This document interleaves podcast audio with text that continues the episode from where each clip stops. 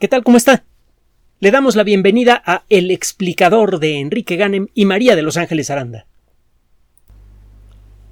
No existe conocimiento inútil.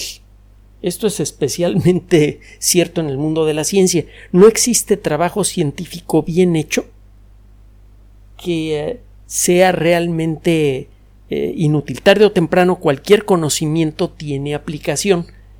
Y eh, como regla general, lo hemos comentado en muchas ocasiones, mientras más tiempo tarda un nuevo conocimiento en rendir frutos tecnológicos, generalmente estos frutos son más apreciables, como que el conocimiento va madurando y cuando llega su momento eh, produce resultados espectaculares. Ahí tiene usted la mecánica cuántica, una disciplina teórica rara, eh, absolutamente absurda e inútil a principios del siglo XX, que es cuando nació, y para finales de ese siglo ya era responsable por cerca del 30% del Producto Interno Bruto Mundial.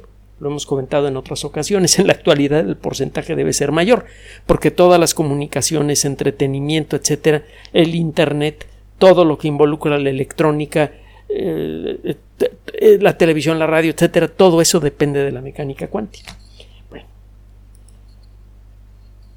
En 1665 un investigador del que probablemente usted nunca ha oído hablar, eh, eh, Francesco María Grimaldi, un eh, matemático y físico italiano, que era, por cierto, jesuita. En el mundo de la ciencia usted encuentra de todo, desde los sacerdotes practicantes de muchas religiones hasta ateos. Es un espacio realmente abierto a cualquier persona que tenga algo que decir y que pueda decirlo de manera decente. Bueno, eh, Francesco María Grimandi en, 1665 se dio cuenta de una cosa curiosa que pasa con la luz o con cualquier otro fenómeno que esté hecho de olitas. Si usted hace pasar un haz de luz por una estructura muy fina que esté hecha de eh, eh, cosas pequeñas separadas regularmente, ahorita le pongo un ejemplo, la luz se dispersa usted eh, eh, hace pasar luz blanca, por ejemplo, por las plumas de un ave, como un colibrí, y esa luz blanca se descompone en colores. ¿Ha visto los colores de las plumas de un colibrí o de las alas de una mariposa?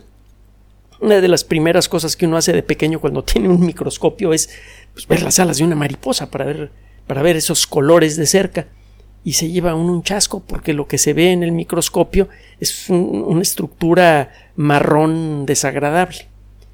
El color de las alas de la mariposa o el color de las plumas de un colibrí dependen de este fenómeno descubierto por Grimaldi, que ahora conocemos como difracción.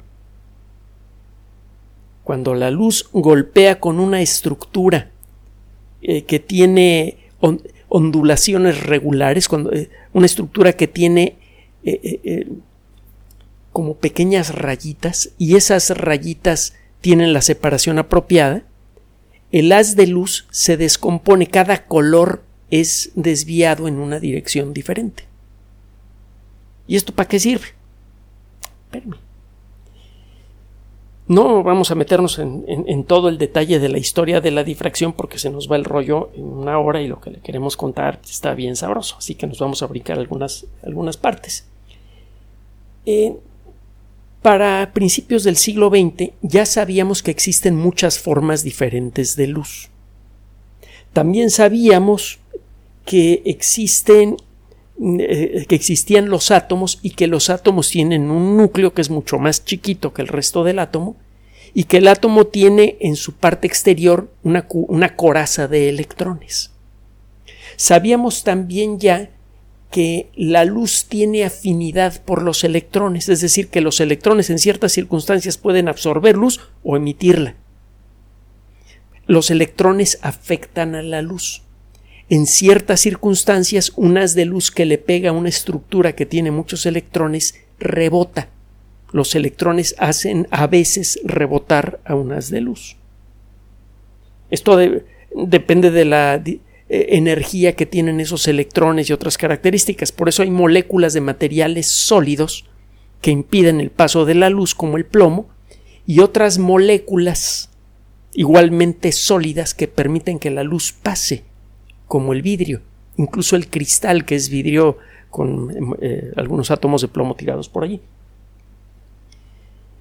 Mm, algunos investigadores mm, discutían en aquella época lo que era uno de los temas calientes en la frontera del conocimiento. Ya se sabía de la existencia de los átomos, se había podido probar gracias a un trabajo teórico hecho por Einstein en 1905, que debió valerle un premio Nobel de Química, pero ya le comentamos que Einstein habrá sido muy abusado para los rollos de la física, pero para la cosa de las finanzas no lo era tanto, porque le hicieron precio paquete. Cuando le hicieron su, le dieron su premio Nobel, le dijeron que era por sus estudios sobre el efecto fotoeléctrico y sus demás contribuciones a la física. Y si, las hubiera dosificado, se habría ganado cuatro premios Nobel fácilmente, y uno de ellos de química, por demostrar la existencia de los átomos. Pero bueno, regresando al, tema. Para principios del siglo XX ya sabíamos de la existencia de los átomos gracias a Einstein, sabíamos que los átomos miden como una diez millonésima de milímetro, que la parte exterior del átomo tiene carga eléctrica negativa y el núcleo tiene, núcleo tiene carga eléctrica positiva, eso se lo debemos a Ernest Rutherford, que platicamos de él hace poco, un tipazo altote con un bozarrón tremendo, simpatiquísimo y además él mismo ganador del de premio Nobel y su laboratorio era una fábrica de premios Nobel en serie. Muchos de sus alumnos se llevaron esa distinción. Bueno, e, este conocimiento lo estaban tomando otros investigadores para tratar de entender por qué a veces los átomos se pegan para formar estructuras que tienen eh, un aspecto muy regular. Por ejemplo, ¿ha visto usted un cristal de cuarzo? El cristal de cuarzo puede tener una estructura muy elaborada, muy bonita, y lo que sorprende es que la estructura molecular del cuarzo es muy simple. Está hecho de un átomo de silicio con dos átomos de oxígeno, y ese grupo de tres átomos forma algo parecido a un mosaico. Estos mosaicos de moléculas de, dióxido de silicio le dan su forma peculiar al cuarzo. El entender la estructura de los cristales minerales desde el punto de vista de la teoría atómica era prioridad en aquella época. Se creía que si uno podía describir matemáticamente por qué se forman los cristales, uno podría entender mejor cómo funcionaban los átomos. Y como los átomos hacen todas las cosas del universo, el entender cómo funcionan los átomos podría servir pues para hacer nuevos materiales, nuevas tecnologías. Esa era la sospecha que se tenía en aquella época. En 1912 ocurrió una conversación muy crucial en un, jardín público, en Múnich, el, jardín inglés. Eh, dos físicos, eh, Paul Peter Ewald y Max von Laue, se pusieron a platicar de este rollo. Max von Laue, por cierto, fue una de las personas responsables por sacar a Einstein del anonimato. Él y, Max Planck se dieron cuenta del valor que tenía Einstein viendo los primeros trabajos que publicó y lo fueron a buscar al departamentito en el que vivía en, en Suiza y eh, casi de las orejas me lo sacaron de allí y se lo llevaron a Alemania en donde se convirtió en, en, la estrella de la física. Bueno, eh, von Laue y, Ewald se pusieron a platicar sobre qué tipo de luz se podría utilizar para estudiar la distribución de los átomos en un cristal. En un cristal tiene usted laminillas de moléculas, por ejemplo, en un cristal de cuarzo, tiene usted laminillas de dióxido de azufre que están separadas por una distancia muy pequeña. Es más o menos la misma situación que tiene con las moléculas de proteína que forman a las escamas de las alas de las mariposas. Si usted ilumina las escamas de las mariposas con el tipo de luz apropiada, se produce el fenómeno de difracción. Y era claro a la hora de hacer cálculos que la luz visible no podría producir el fenómeno de difracción en los cristales de cuarzo o en cualquier otro cristal mineral. Se necesitaba un tipo de luz diferente. Hemos dicho en otras ocasiones que la luz, si no nos metemos en demasiados detalles, que la luz se comporta como si estuviera hecha de olitas de algo. No me pregunte de qué. Eso lo dejamos para otro programa. Usted nos dice cuándo. El caso es que las olitas de luz visible son olitas más o menos grandes y las olitas de rayos X son mucho más chiquitas. Esas olitas sí caben en el espacio que hay entre las laminillas que forman a los cristales de cuarzo y de, otras cosas. Entonces, eh, como consecuencia de esta conversación, estos investigadores dijeron, oye, si iluminamos cristales de cualquier tipo con haces de rayos X, debería verse este fenómeno de difracción.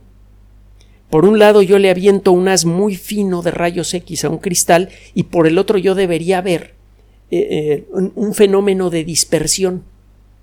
Un poco lo que pasa cuando la luz pega en un vidrio eh, que, se ha vuelto translúcido, o sea, porque lo lija usted o, le pone usted alguna placa encima. La luz se dispersa. Y una de las cosas que dijeron igual Diffon Laue es, bueno, ahora que tenemos toda una descripción matemática de cómo funciona la luz y los electrones, si podemos ver cómo se dispersan los rayos X, si podemos ver qué patrones de rayos X se forman cuando yo ilumino a un cristal con unas de rayos X, yo podría calcular la estructura de las moléculas en el interior. Yo podría hacer un mapa de la distribución de los átomos en un cristal y por primera vez en la historia podríamos ver, entre comillas, la estructura tridimensional a nivel atómico de un objeto, en este caso un cristal. para no eh, eh, seguir extendiendo demasiado la historia, vamos a irnos al último punto, al punto crucial. Otro grupo de investigadores, eh, Williams Lawrence Bragg, y su papá, William Henry Bragg, se escribe el apellido B grande R A G G, lo va a encontrar por todos lados. Eh, William Lawrence Bragg y su padre, William Henry, se pusieron a trabajar teóricamente en este rollo y obtuvieron una serie de principios matemáticos expresados en ecuaciones que sirven para describir con gran precisión cuál es la estructura atómica de un objeto si tiene usted un mapa de cómo fueron dispersados los rayos X. Y esto es fácil de conseguir. Se agarra usted un cristalito, lo pone en la punta de un alfiler, de un lado pone usted un emisor de rayos X, una lámpara de rayos X, y del otro pone usted una placa fotográfica como las que se usaban antes para las radiografías y todavía se usan en algunos lugares. Manda usted un pulso de rayos X, revela la placa fotográfica y con eso ya tiene un mapa de la dispersión de los rayos X. Mide con cuidado las distancias entre las manchitas que aparecen, los ángulos, y esos datos los mete usted en una serie de fórmulas y esas fórmulas le dicen cómo están distribuidos los átomos. Para hacerle corta la historia, la familia Bragg se une a la familia Curie y a otras dos o tres familias que hay por allí en las que varios miembros de la familia han ganado un premio Nobel. Solo que en esta ocasión, por primera vez y hasta donde sé, por, única vez en la historia del premio Nobel, un padre y un hijo recibieron el premio Nobel al mismo tiempo. Deben haber tenido un guateque muy sabroso. Bueno, el caso, eh, esta historia se la cuento por lo siguiente. Fuera de servir para calcular la posición de los átomos, etcétera, durante mucho tiempo, eh, eh, el, asunto este de la cristalografía de rayos X, pues era un rollo que le interesaba a uno que otro loco por ahí, que hacía un trabajo científico que servía para describir la distribución de los átomos de tal o cual mineral. Y en la práctica, pues no servía para nada. En las últimas décadas, la difracción de rayos X se ha convertido en una tecnología crucial, por ejemplo, para visualizar la forma en la que se depositan las delgadísimas capas de materiales que sirven para fabricar chips. Gracias a la difracción de rayos X se han podido afinar las tecnologías que sirven para fabricar todos los chips del planeta y pues, usted dígame cuánto vale eso. Hay montones de aplicaciones nuevas de esta tecnología y algunas tienen que ver con usted y con nosotros. Recientemente, un eh, grupo de investigación eh, que trabaja principalmente en la eh, Universidad de Oregon, presentó un eh, trabajo para la Asociación Cristalográfica Americana, American Crystallographic Association, que como otras asociaciones científicas de este tipo, pues son de alcance internacional, tienen un nivel académico muy alto, etc. Esta historia acaba de ser presentada el pasado 31 de julio a las 11.30 de la mañana hora del este de los Estados Unidos en la reunión anual número 72 de esta organización. ¿Y de qué se trata esto?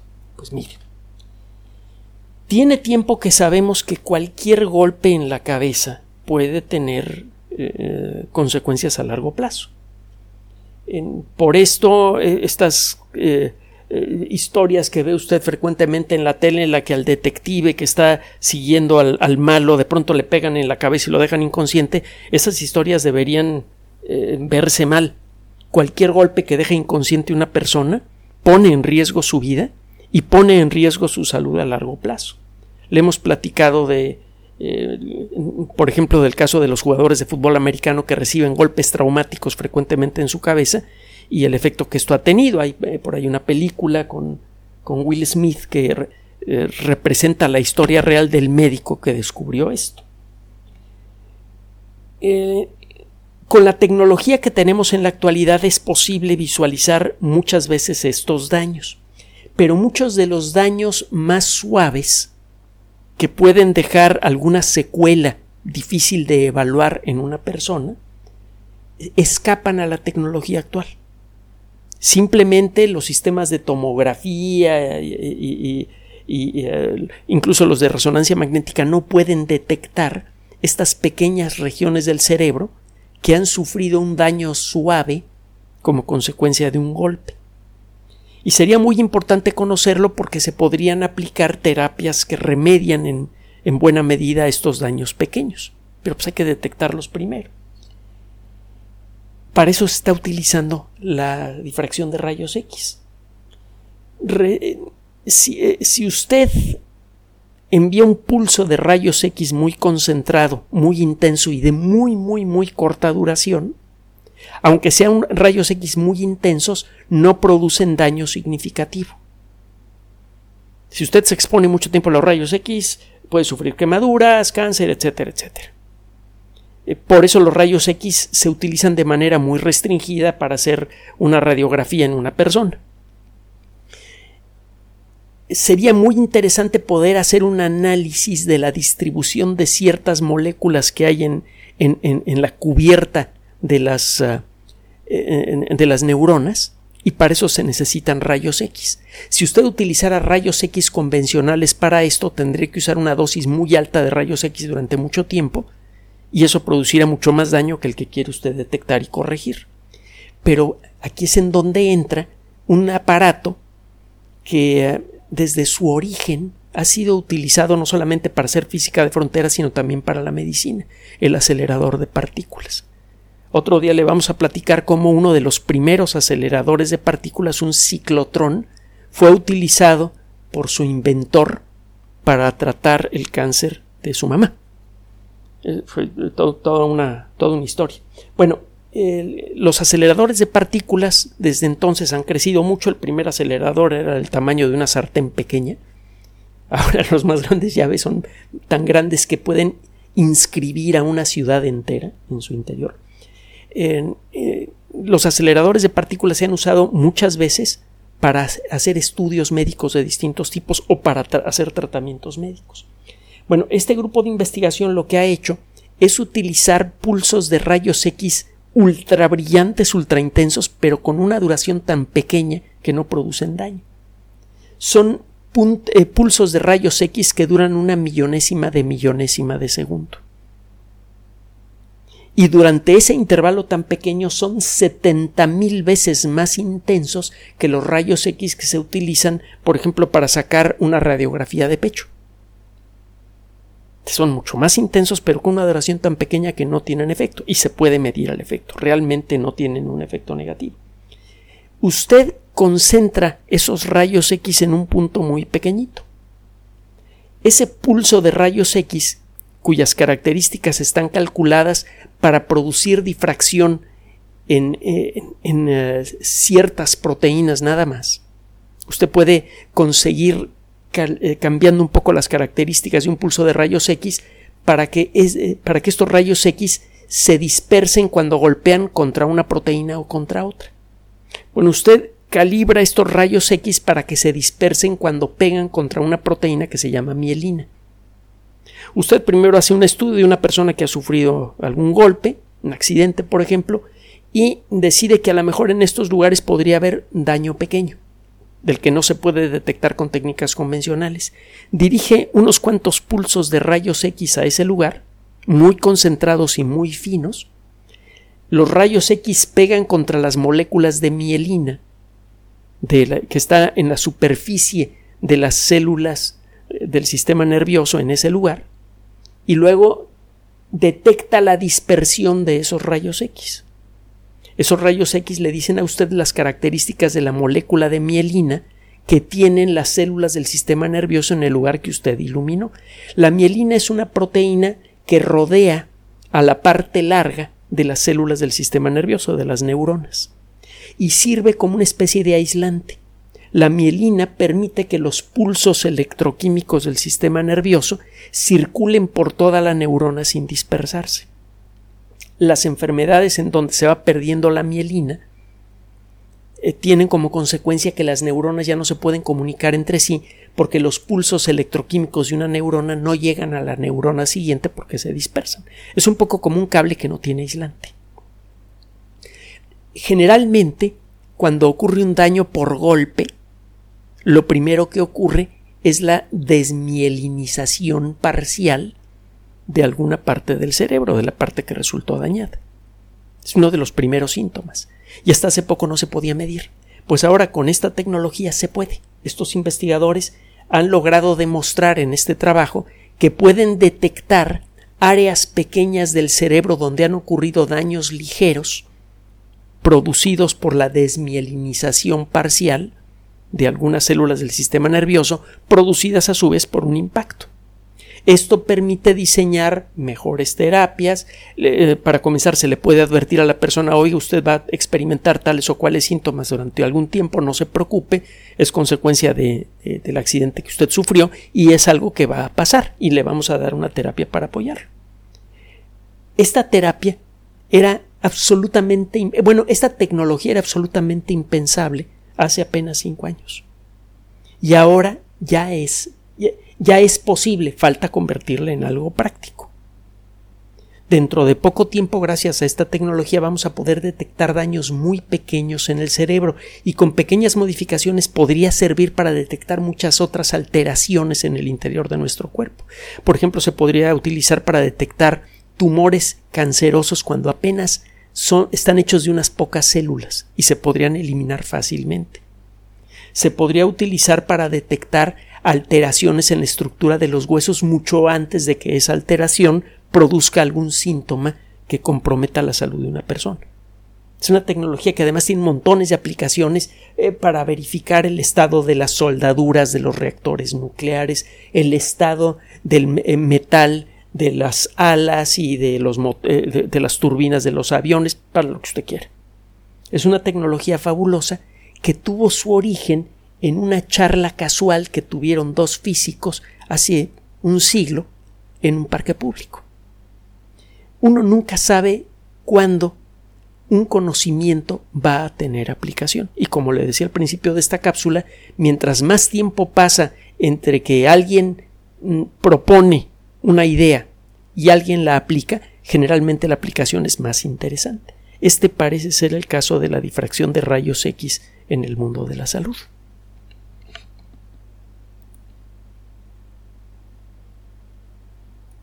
Gracias por su atención. Además de nuestro sitio electrónico www.alexplicador.net, por sugerencia suya tenemos abierto un espacio en Patreon, el explicador Enrique Ganem, y en PayPal, el explicador patrocinio por los que gracias a su apoyo sostenemos este espacio. Puede usted descargar gratuitamente estos audios en formato MP3 en Spotify y en iTunes como El Explicador sitio oficial y en SoundCloud como El Explicador y con formato de video en YouTube en El Explicador sitio oficial. Recuerde nuestras redes sociales de siempre, Twitter Enrique-Ganem y en Facebook Enrique Ganem sitio oficial, El Explicador y los grupos que usted ya conoce. Finalmente, el explicador siempre somos María de Los Ángeles Aranda y Enrique Ganem. Gracias.